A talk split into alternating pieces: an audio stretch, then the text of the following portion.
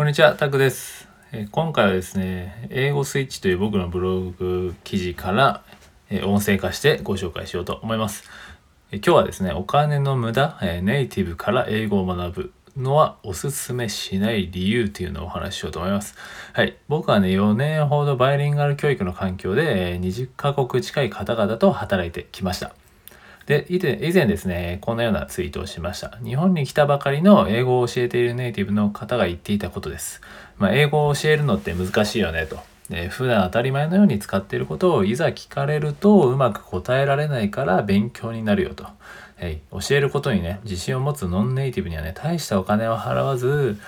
えこういうネイティブにね、喜んでお金を払う日本ということをつぶやきました。うん。はい、ネイティブ進行はね、さっさと捨てようということですね。これも結構反響400いいねぐらいもらったんですけど、はい。まあ、こうやって捨てようということですね。ネイティブ進行は。まあ、いつまで同じ過ちをね、繰り返すの？っていうのが本音です。ということで続けます。はい。ネイティブはね、英語を教えるスキルのない方が多いということで、日本在住者の場合ですね。はい。まずね、日本にいるネイティブで英語を教えるスキルを持ち合わせている人は結構少数です。かなり少数と思っておくくらいでもちょうどいいですね。で一緒に働いてきたね、ネイティブの先生たちの中で英語を教える資格を持っている人はね、ほぼ、ほぼ皆無です。はい。これはね、同じような英語教育環境で働く友人もね、知人とかも言っていたので、それなりに真実だと思います。えもちろんね、教える資格なんてなくても素晴らしい方はいるので、まあ、というのはね、そういうのは大前提の話として聞いてもらえればと思います。ね、ノンネイティブの方がね、英語を教えるスキルはやっぱ圧倒的に高いっていう話なんですけど、やっぱ例えばね、えフィリピン人の方は指導スキル、英語の指導スキルめちゃくちゃ高いですね。はい。これちょっとリンクで貼ってあるんですけど、ね、オンライン英会話とかでもフィリピン人の先生とか多いですけども、やっぱフィリピン、あの指導のレベルは高いですね。はい。まあ、その他ね、ペルーとかルーマニアとか、ね、パキスタンの方とかもね、指導力が高かったですね。はい。で、ノンネイティブの、ね、先生の正当な怒りっていうことでお話しようと思うんですけど、僕がね、アシスタントとしてね、ついていた、えー、まあ、バイリンガル教育ですね。バイリンガル、バイリンガル教育環境で働いている時に、え僕はアシスタントとしてついていたね、フィリピン人の先生はね、以前アメリカ人の子供たちにね、英語を教えてたんですよね。で、そんな経験も豊富で、まあ、そんな彼女彼女がね、日本人に対してね、腹を立てていたんですよ。フィリピン人の先生も私は英語ネイティブだと言い張ってましたね。はい、なんで日本人は国で差別するんだと。日本にいる多くのネイティブだね。とか言われる人たちはまともに英語を教えられないじゃない教えられないじゃないかと。まあ、一時期あれ狂ってましたね。で、実際 その再生生が教える子たちの英語力がめちゃくちゃ高かったんで、えー、説得力がめちゃくちゃ高かったですね。うん。っていうことですね。まあ日本にいるね、多くのネイティブはまともに英語も教えられないじゃないかと、そんな感じで言っておりましたね。はい。でですね、これなんかフィリピン、シンガポール、マレーシアは学校教育もね、英語で行われているんで、まあ、母国語何と聞くと、ま、英語と答える率がやっぱ高いんですよね。で、特徴やね、癖があるので、アメリカ発音を習いたいなら無理だけど、まあ、日常会話やね、学校、仕事で通用するね、高いレベルの英語は、で十分そういうノンネイティブと言われる人たちからも学べますね。はい。日本で長年英語をね、教えてる方の意見なので、こうやって日本ね、いる多くのネイティブはまともに教えられないじゃないかと。うん、まあこれが真実なんですよね。まあそれなのにね、ネイティブはネイティブというだけで資格や経験がなくても、まあ、給料はね、そんな彼、彼女たちより高いんですよ。うん。もう普通に差別じゃないですかっていう話ですけどね。はい、僕からしたら。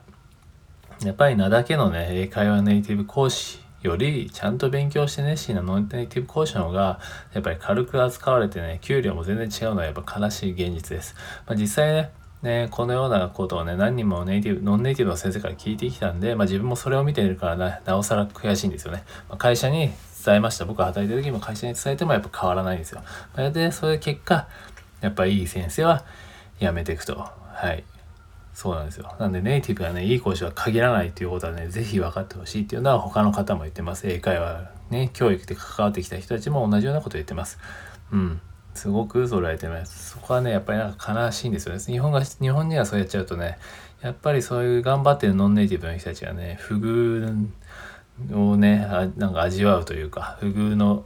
待遇というかね、なんて、なんて言ったらいいんですかね。とにかく、ちょっとね、そこはこちらから変えていかないとっていうことで、まあ、いつまでもねネイティブ進行なので本当に先生にたちはやめていってしまうのはやっぱり現実だと。ね、ただ僕はね、ネイティブの方たちが悪いと言いたいわけではないですからね、一生懸命やってくれる方ももちろん本当多くいます。で、まあ言いたいことはね、ネイティブにこれまでのような頼り方をしていては、英語力の底上げなんてほぼ無理ということですかね。はい、僕は今、今まで見てきてそう感じてます。はい。ネイティブからね、英語の使い方を盗むと。で英語の先生の活かし方っていう話をしていこうと思うんですけど、まあ、ちょっとね、感情的にずっとバーって書いてきただったものだったんで、ちょっとあれでしたけど、やっぱりね、悔しい思いをしているノンネイティブの先生を多くね、聞いてきたんで、やっぱついね、力んでしまうんですよね。はい。ではね、どうしたらいいのかということを簡単にお話して、えー、終わりにします。ネイティブはね、英語の実践の相手にってことで、ネイティブからね、英語を教えてもらう、教えてもらうのではなくて、ネイティブからは観察して盗むがいいですね。はい。ネイティブはね、英会話の実践相手ってことで、まあね、えー、っとですね、一応これ図があるんですけど、ブログには。後でちょっとリンク貼っておくんで見ていただきたいんですけど、えっ、と、まあ三角形があるとして、土台の一番下の部分がね、発音、文法、単語と、まあ基礎ですよね。その次はまあ多聴、多読とか、その上に重なると。まあ、インプットですよね。で、その上に実践と英会話っていうの、まあ一番頂点にある感じなんですけど、正直ね、基礎なんて、まあ、独学で学んでいけるんですよね。うん、正直ね。で、もしくはね、第二言語として学んだ日本人やフィリピン人の英語の先生などね、ノンネイティブから学んだ方がやっぱ、そのあたりは効率的です。うん。ということでね、ネイティブは英会話の実践相手にはもってこいなんですけど、英語の基礎を習う相手ではないかなってとこですね。まあなんでかっていうと、まあ僕らがね、日本人がね、日本語ネイティブだけど、じゃあ英語、英語じゃない、日本語教えてよって言われても、やっぱりそれをね、噛み砕いて教えるのって結構難しいじゃないですか。やっぱりそれなりのね、経験と知識と教える知識っていうのは必要なのでね、やっぱりそれがないと、やっぱりなかなかね、効率、効率的には教えられないですね。まあ英語も一緒ですね。英語のいくらネイティブだろうが、やっぱりその知識がない人に聞いても、えー、何ですかね。効率的には習えない。下手したら分かんない人もいるんで文法を聞いても、うん、なんでか、まあそういうもんだよで終わっちゃうので 僕らも言っちゃいますよね。日本語なんでこういうのって言われても、まあそういうもんだから。まあそんなこと感じですよね。はい。ということでね、えー、まあ、まとめということで、ネイティブから英語を学ぶではなく盗む、真似るっていうところで、まあ、日本にいるね、ネイティブの形がどうこうということではなくて、まあ、僕たち日本人の考え方を変えていこうという話ですね。はい、ぜひね、ネイティブ、ノンネイティブというね、変な線引きをせずに英語を学んでいきましょうということで最後締めくくりますけど、ね、これから目指すのは別にネイティブの English ではなくて、まあ、 global English と、うん、ま、 global English でもあれですけど、